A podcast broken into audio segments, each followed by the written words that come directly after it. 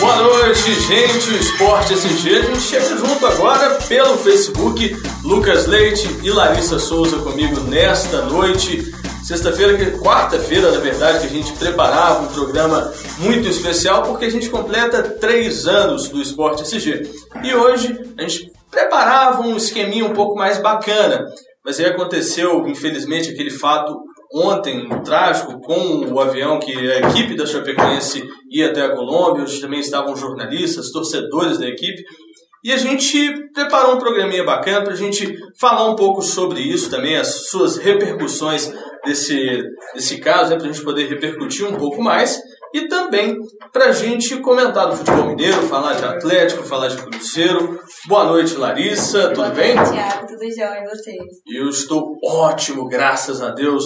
Essa aqui é a Baiana, gente, que a gente fica brincando lá no estúdio da Rádio Online, falando sempre sobre futebol. Mas falando um pouco sobre esse caso de ontem da Chapecoense, suas repercussões, vários jogadores é, publicaram por meio do Twitter, Facebook, mensagens, diversas pessoas, né?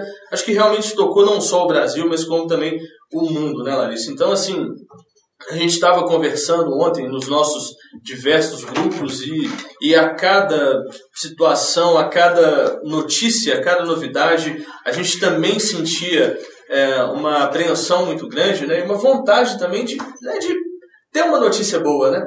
Quando o, o zagueiro Neto foi encontrado, eu, eu, confesso que, que eu falei, nossa, beleza, eles vão conseguir achar mais pessoas vivas ali.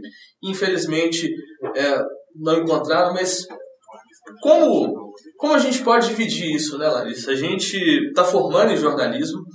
É, é uma, eu estava conversando isso ontem com os meus pais, que a gente vai estar tá viajando também, como essas pessoas estiveram. Então, assim, é, como noticiar, né? Igual, por exemplo, tem uma repórter do Sport TV que, que estava lá Sim. cobrindo ontem, foi, fez uma cobertura fantástica. É a, eu só lembro do sobrenome. Lívia Laranjeira, isso. isso. E, e realmente, como cobrir? É né? Como, como aguentar uma, uma cobertura como essa? É como eu ouvi ontem, sabe, Água? É muito. Não, por mais que a notícia seja ruim, ela é menos dolorosa você dar a notícia do que ser a notícia, né?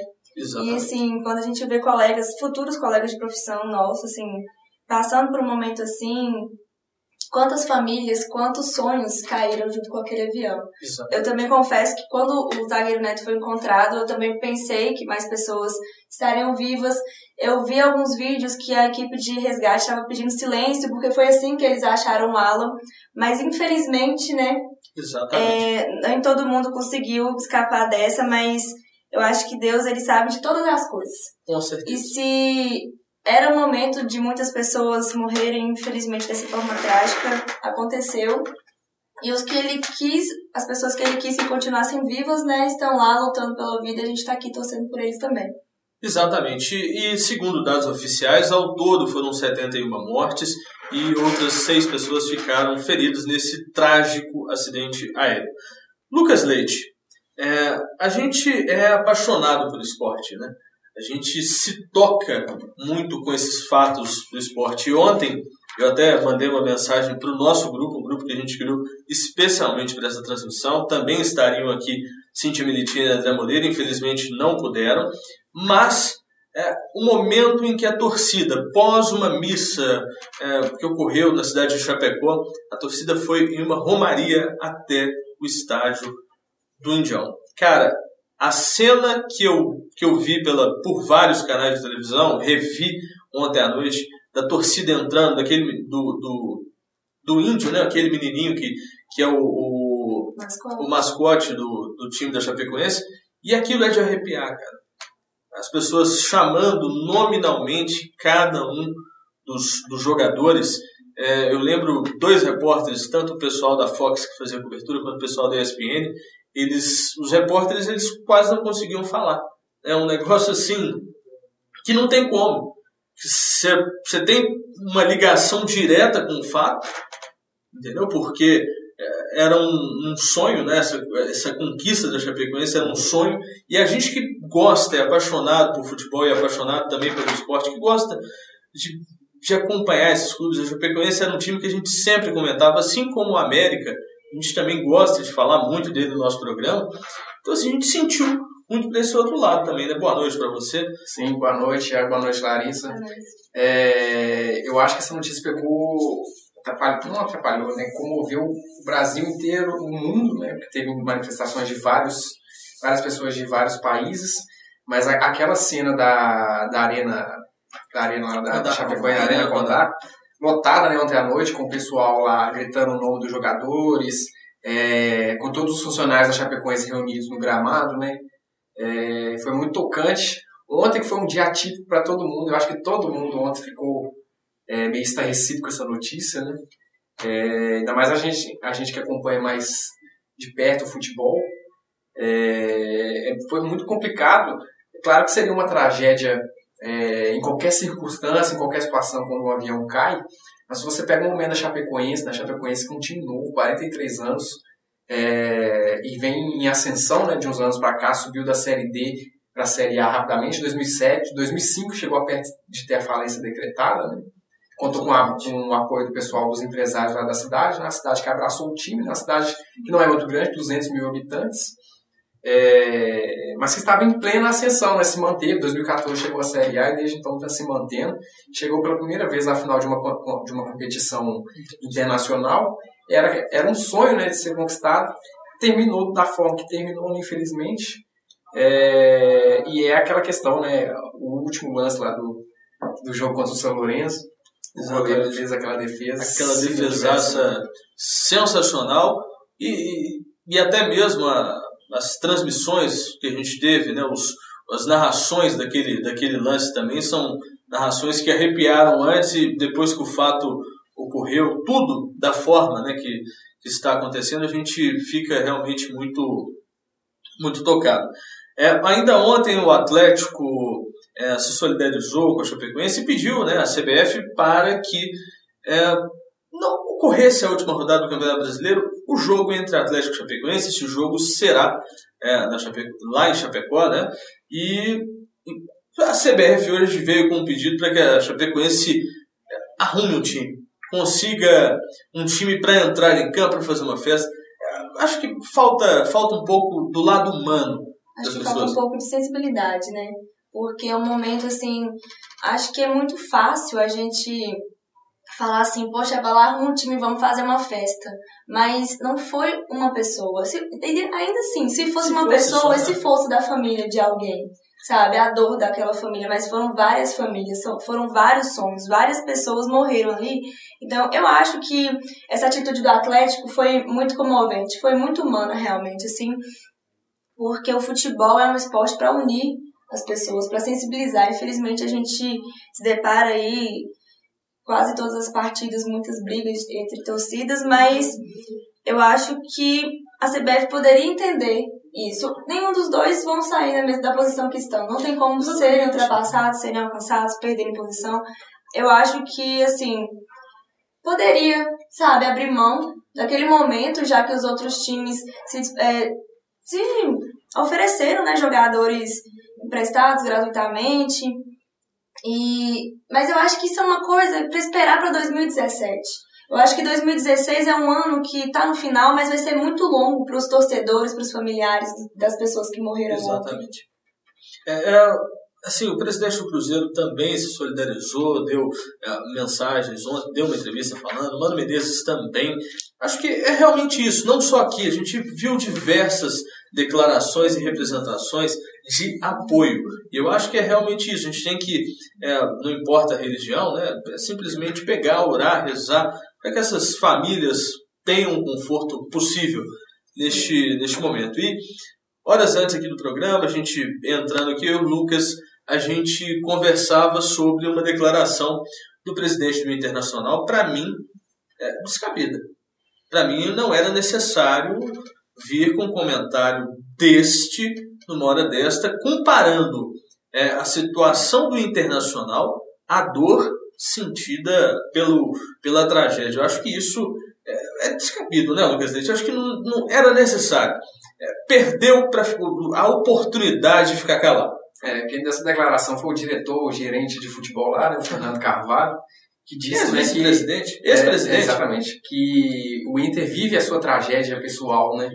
É, bastante infeliz essa declaração dele, nem comparar uma tragédia de, nessa grande proporção com a história do Inter. Com o Inter sendo rebaixado, que é, hoje né, estaria rebaixado, é, mas, mas é, é, um time que tem toda a capacidade de se reerguer, de ter uma grande história, que um dia pode voltar à Série A, caso mesmo havia, havia ser rebaixado, mas não se compara. É uma declaração extremamente infeliz do dirigente do Inter. E para mim, é, é como, voltando a falar sobre o Campeonato Brasileiro, no último jogo do Inter, né, no último não, no, antes do jogo contra o Cruzeiro, né, é, que o Inter teve, a, a, direção do Inter reclamou bastante de um pênalti, eu acho que se assemelha bastante a esse momento de querer desviar né, o planejamento muito mal feito que foi esse ano, né, que foi feito pela diretoria do Inter, é, de querer desviar, não, agora é, a, a nós vamos ser prejudicados porque a última rodada foi adiada e por causa de nós sendo mais de rebaixamento. Não, o, o, time não é rebaixado é, na última rodada. O time ele vem sendo rebaixado com a campanha que ele tem feito durante todo o ano. Ele tem 38 jogos para jogar. Ele já jogou 37. Você está na situação que ele está hoje, é por causa das 37, não é por causa da última. Né? Exatamente. E são os erros que são da temporada. O time do Inter foram quatro técnicos nesta atual temporada erros de planejamento. A gente fala todo o programa, a gente fala de planejamento. A gente fala de planejamento aqui em Minas, no caso do América, também em alguns pontos no caso do Cruzeiro. Mas o time do Internacional é muito isso, cara. É falta de planejamento.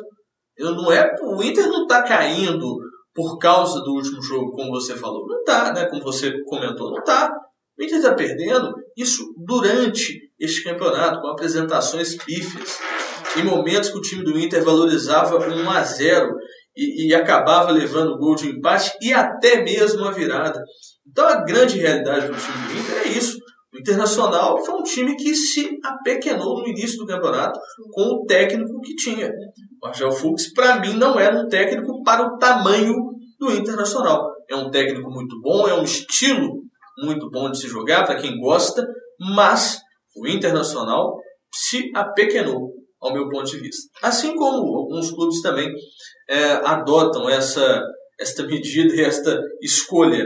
Né? Se apequenam e, e a questão de você estar sempre próximo à zona do rebaixamento é fatal.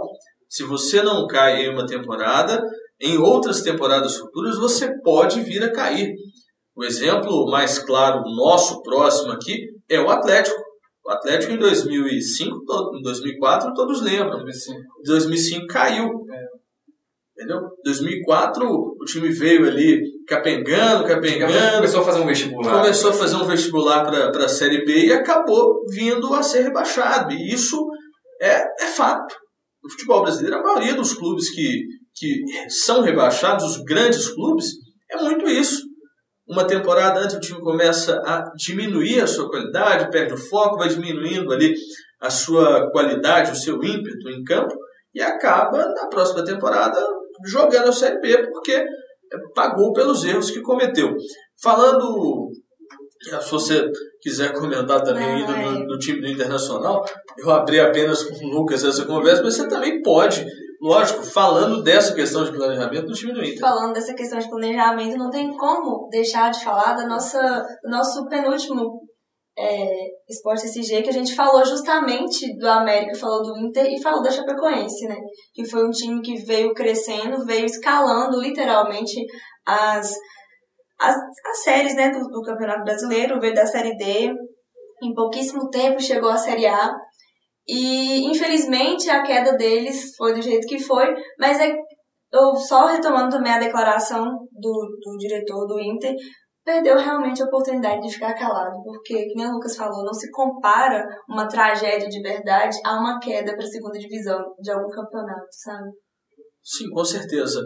É, o nosso próximo assunto aqui, a gente vai falar do Atlético agora, que, segundo o levantamento feito pelo site Super Esporte, o Atlético é o primeiro técnico o primeiro time, na verdade, a demitir o técnico a um jogo de um torneio, de um jogo da final no Campeonato Brasileiro. E também, já aproveitando, Lucas Leite, o Twitter bombou, né? O Twitter bombou com esta informação é, do presidente do Atlético. Parece que o Roger Machado, que chegou a Belo Horizonte hoje a partir da manhã, foi confirmado aí.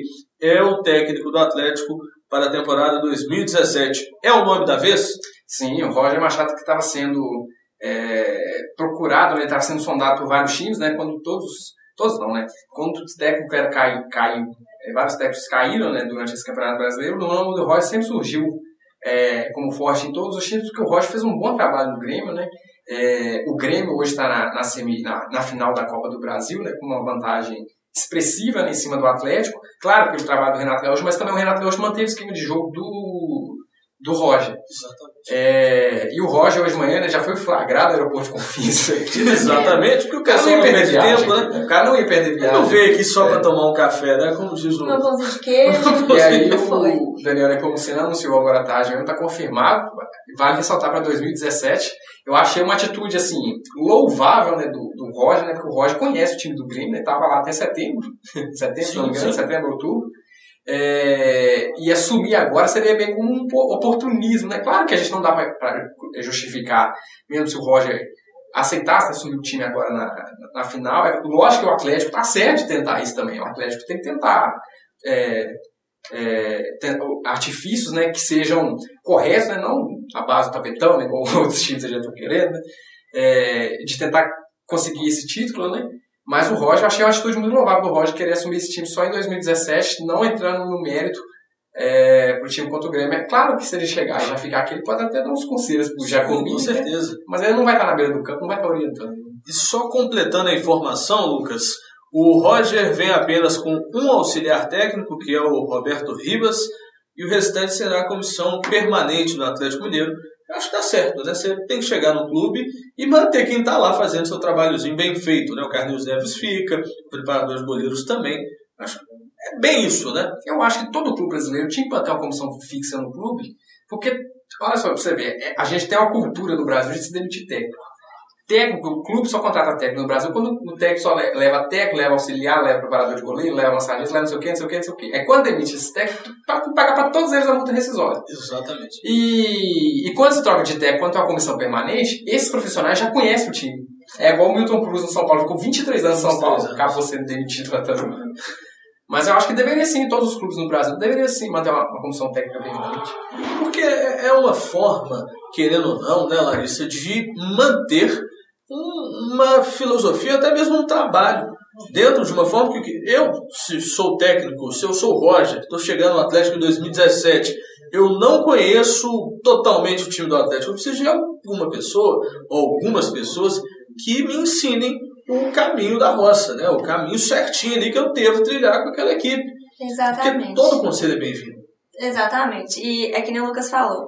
Quando demite um técnico, demite todo mundo, aí tem que pagar a multa rescisória para todo mundo. Eu acho que você, mantendo essas pessoas, você também mantém um certo padrão.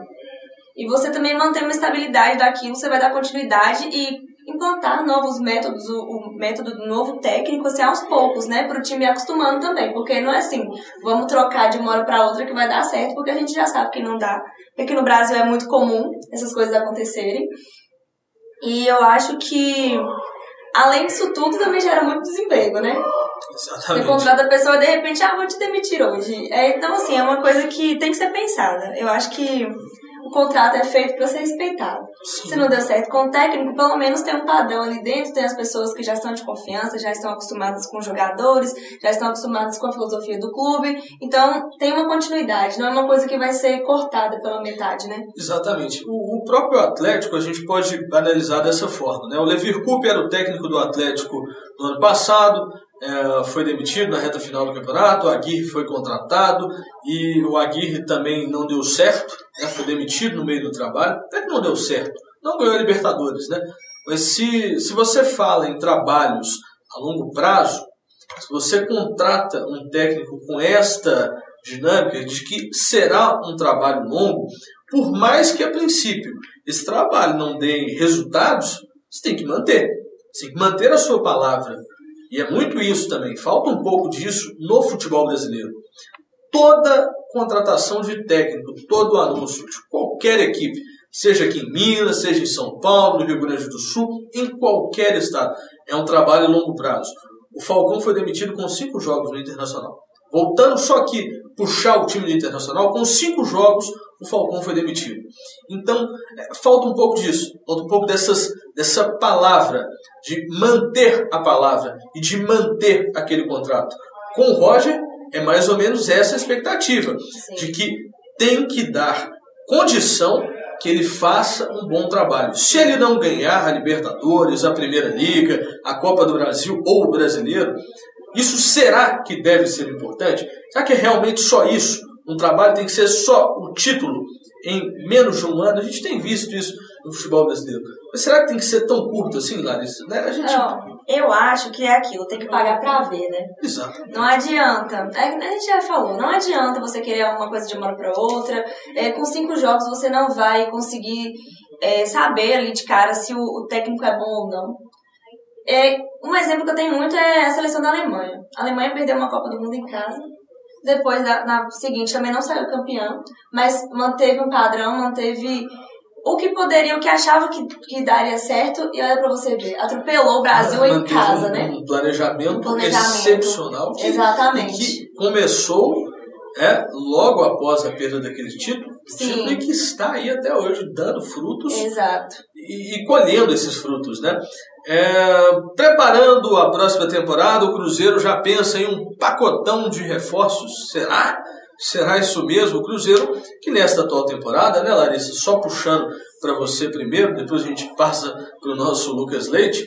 É, o Cruzeiro deve anunciar muito em breve um zagueiro e um lateral esquerdo, que são duas opções aí que o técnico Mano Menezes pediu. É, dos nomes que aí estão, né, não tem nada confirmado, o Cruzeiro não confirma nada, mas o Cruzeiro, além desse setor, Larissa, quais seriam hoje os setores que o Cruzeiro precisaria se reforçar é, pensando na próxima temporada? A gente fala muito, ah, esse jogador fica, esse jogador não fica, mas pensando na próxima temporada, o que, que dá para melhorar no time do Cruzeiro?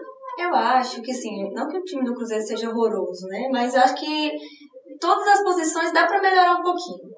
Eu acho que se você coloca uma pessoa bacana ali na zaga, já dá uma motivação pro goleiro, já dá uma motivação pro meio de campo, e dá uma motivação pro ataque também, para tudo, assim. Então eu acho que precisa urgente de, de um zagueiro que faça diferença. Acho que precisa urgente de um lateral. Pois é, e o Dedé volta. Esteja lá. Nossa, espero que volte mesmo, porque quando ele tava bom, ele se machucou de novo, coitado. Espero é, que dê tudo certo agora nessa próxima temporada. Eu, eu não tenho muito o que falar assim do que eu espero pro time do Cruzeiro. Eu prefiro me surpreender. Porque eu acho que quando a gente coloca muita expectativa, que nem foi em 2016, acaba que o rendimento não é muito bom. Mas eu acho que para a próxima temporada o Cruzeiro vai sim se preparar melhor, não vai querer passar o aperto que passou esse ano, não vai querer ficar naquela de cai cai e de só definir isso nas últimas rodadas do campeonato, né? Tomara, tomara que a próxima temporada realmente seja é, um pouco diferente. E você tem o retorno do Dedé que eu estava falando com a Larissa, né, Lucas? É, como fechar isso, né? É, eu sempre que eu falo da zaga do Cruzeiro, eu pego um zagueiro muito como exemplo, porque é um cara que para mim é um é, um tipo de jogador que você tem que tentar manter, que é o caso do Léo. Além do, do, do, do Dedé. O Léo, o fato dele ser torcedor, dele torcer para o Cruzeiro, é um fato a mais, cara. É aquele jogador que sempre entra com uma vontade a mais. E é o tipo de jogador que você tem que procurar manter. Mas você tem o Léo, você tem o Bruno Rodrigo, o Dedé retorna, tem o Manuel, tem o Manuel também, que é, um, que é um zagueiro que encheu os olhos de muitos, de muitos pelo Brasil inteiro quando atuou pelo Atlético Paranaense. E também tem outros jogadores. Mas como fechar esse time do Cruzeiro? para a próxima temporada, principalmente essa questão da zaga do Cruzeiro, que foi muito questionada, até mesmo por mim, pela Larissa, que dividiu durante esse semestre agora o programa comigo. Sim, tem essa, essa questão do Dedé tá voltando, né? O Dedé que foi uma das principais referências do time de 2014, né? Quando ele foi contratado junto ao Vasco, né? Do, do tetracampeonato brasileiro. É, parece que vai ter um contrato é, prorrogado, né? Até 2019, 2020, se não me engano. Ele ele, né, se, se ele voltasse sendo como o zagueiro que ele era antes, né, de se, de se lesionar, ele tem tudo para se tornar titular novamente, né.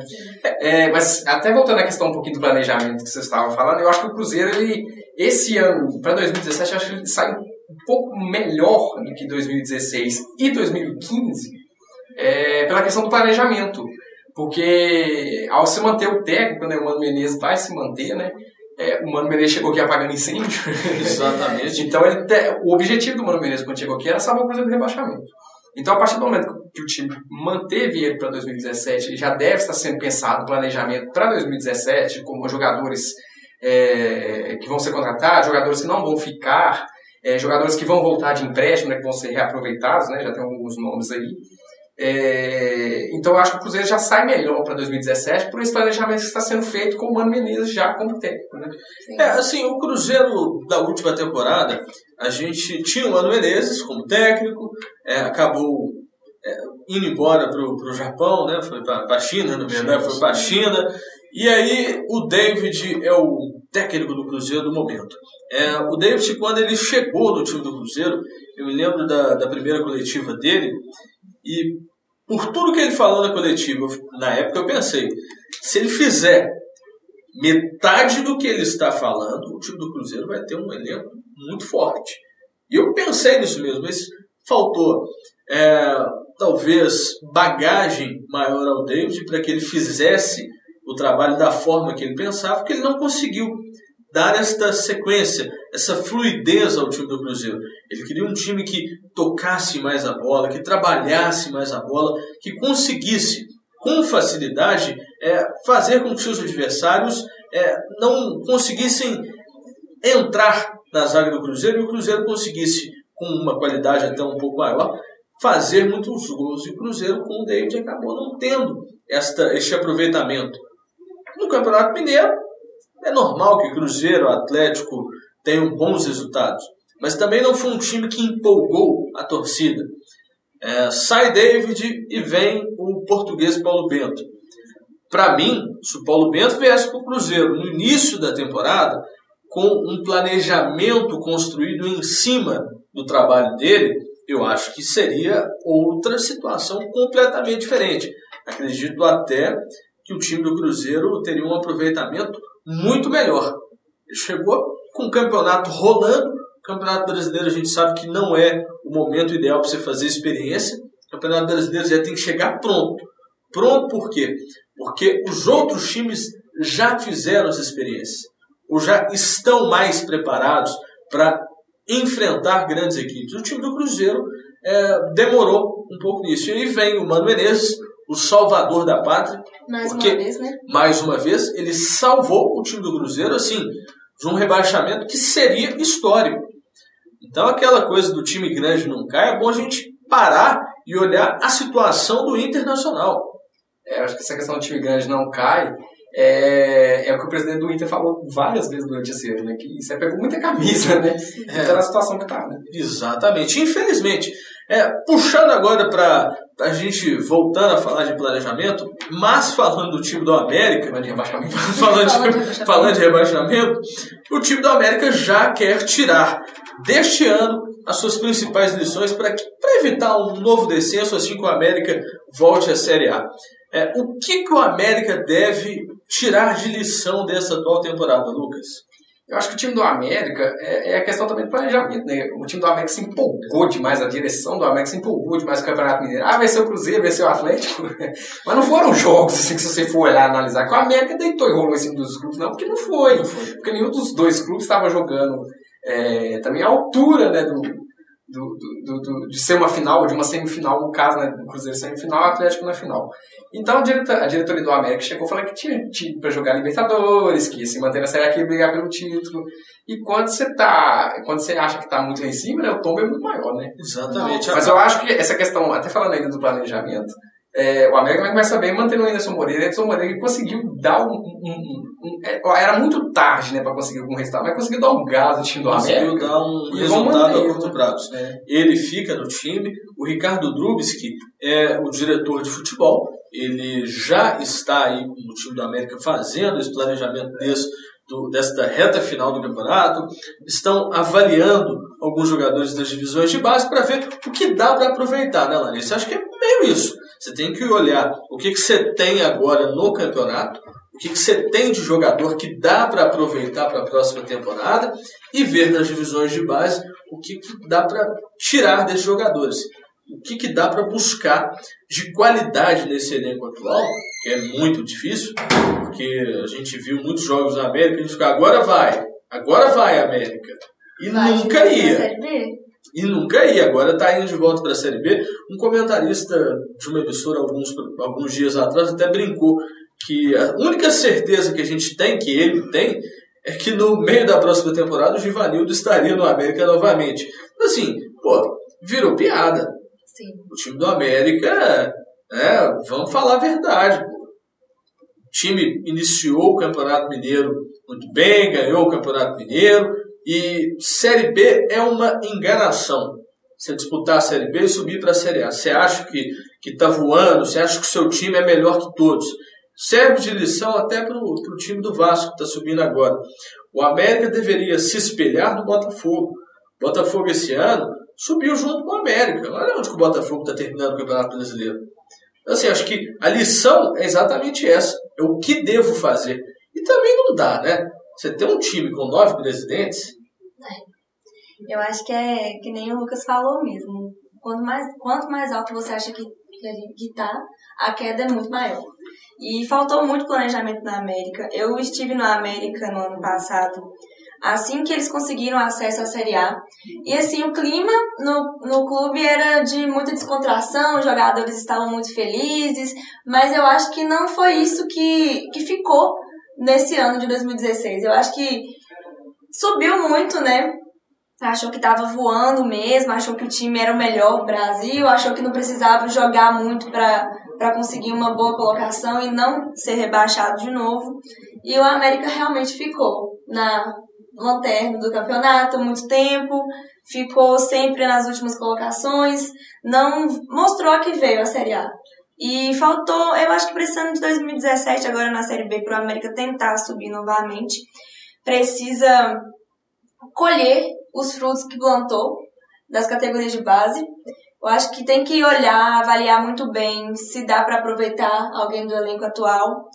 Eu não sei, eu acho que é sempre questão de, de planejamento mesmo. Esses times que a gente vê retornando para a Série B, a gente nunca sabe o que pode acontecer, né? A gente não sabe se eles vão melhorar e vão retornar à Série A ou se eles vão cair mais ainda. Exatamente, existem muitos exemplos, né? O próprio Joinville, pois que é. o ano passado estava disputando a Série A e caiu para a Série C. O time do Vasco, para subir esse ano, foi um sufoco danado. E, e, na reta final ali, o time do Vasco conseguiu chegar e jogo, ainda assim ganhar o jogo, não ganhar a vaga, né? Ganhar a vaga de acesso, porque não importava mais essa questão de jogo. O time do Vasco era só a vaga, era a última vaga, foi deixando para o final. Não, o time do Vasco, dá para a gente ressaltar que tinha tudo para conseguir a, a, classificação da Série A e até mesmo o, título, título, da Série A. Muito fácil, estava muito Sim. na mão, né? É, e só conseguiu garantir na última rodada, porque mesmo assim o Náutico, né? O Náutico perdeu pro Oeste dentro de casa. É claro que o Vasco ganhou, depois foi perder um jogo, né? 1x0 virou para 2x1. Mas o Náutico também foi muito incompetente não ter ganhado dentro de casa do Oeste, né? Com certeza. É, puxando apenas para a gente comentar, o Palmeiras já o campeão brasileiro, é, a próxima temporada o técnico Cuca já anunciou que deve tirar um período para ficar com a família. Né? Ele preferiu não renovar com o time do Palmeiras. O Palmeiras até falava muito no nome do Roger Machado, mas agora deve buscar um novo nome no mercado. Já chegando ao nosso momento final aqui do programa, eu preparei uma pergunta para os dois. É, qual foi o momento inesquecível dentro do Esporte SG? Primeiro, para você, Lucas Leite, qual foi o momento que não dá para esquecer? O momento que você viu o apresentador ou ficou numa saia justa? Não, eu acho, eu acho que é engraçado a gente relembrar nesse espaço que a gente. É, essa trajetória que a gente teve né, nesses, nesses anos aqui de esporte SG mas o que eu me lembro muito é, é de uma vez, a gente não estava no ar ainda, né? Que a nossa colega Sim. Gabi na sala, que a gente chegou, você estava cantando lá, uma maravilha, né? Uma cena assim muito bacana assistir. Eu estava cantando Alcione. Ah, Esse vídeo foi parado no Facebook. Mas de momento saia justa eu não lembro, não. É claro que a gente está sempre trabalhando de improviso, né? Então escapa algumas palavras assim. Sim, com certeza. Faz parte. O pessoal às vezes queria bater na gente. Isso é mentira, ninguém queria bater. Larissa, você que chegou agora, mas no finalzinho com a gente, o pessoal da Bahia parava toda semana Verdade. para acompanhar o esporte SG. Eu tinha que mandar abraços para a Bahia. Ganhei até pimenta lá da Bahia. Qual foi o momento é, irreverente que você teve com a gente aqui no Esporte SG? Olha, para ser bem sincera, eu acho que as duas primeiras vezes. A primeira vez que eu dividi a bancada com você, foi a primeira, minha primeira participação no programa. E eu tava super nervosa porque a gente já viu seus trabalhos em sala de aula. Eu ficava tipo, nossa, vou dividir a bancada com o Iago, que vergonha que eu vou passar. E outro momento que eu fiquei, assim, que eu fiquei de perna bamba mesmo, foi quando nós três, quando eu participei com vocês dois a primeira vez, eu nunca esqueci disso. Foi no Minuto ainda, no Minuto Sport CG. E aí, nossa, foi inesquecível. E essa experiência que eu tive aqui, por mais que eu tenha vindo poucas vezes, quando a Cintia Militina não podia vir, né, toda semana eu acabava substituindo, mas, assim, pra mim, cada, cada dia foi muito marcante, mas essas duas vezes foram as que eu mais fiquei assim, nossa, e agora? O que, que eu vou fazer? Para mim, um momento fantástico que eu tive foram as duas finais da Copa do Brasil entre Atlético e Cruzeiro. É, nós fizemos dois programas especiais. O primeiro, se não me engano, eu e o Lucas, a gente até fez uma, uma abertura para os nossos ouvintes mandarem mensagens, perguntas, dúvidas, e o cara mandou um texto gigantesco pra gente. E eu li esse texto no ar, cara. Eu tremi naquele dia. É Eu tremi naquele dia. No final, eu tava gelado, porque o texto era muito bacana. Era de um cruzeirense e tinha também um texto do atleticano, mas do Cruzeiro, para mim, foi é, de arrepiar. E o segundo jogo eu lembro que a gente fez, eu, você, Isabela e França. Exatamente. Eu lembro que até o Facebook recordou que nós tiramos uma foto recentemente, né? Afinal foi agora, completou dois anos agora, recentemente. É, É isso. Acho que é isso, né, gente? Acho que foi, O foi último, né? fantástico o último programa nosso. Queria agradecer aqui a todo mundo que fez parte desse nosso projeto, a Cris lá no Laboratório de Vídeo. A Cris está aqui comandando a nossa transmissão no Facebook. Então, gente, boa sorte para todo mundo. Um bom 2017 que a gente está formando, né? Formamos! A gente está formando, a gente está formando. Tchau, tchau, gente. Valeu. Tchau, tchau.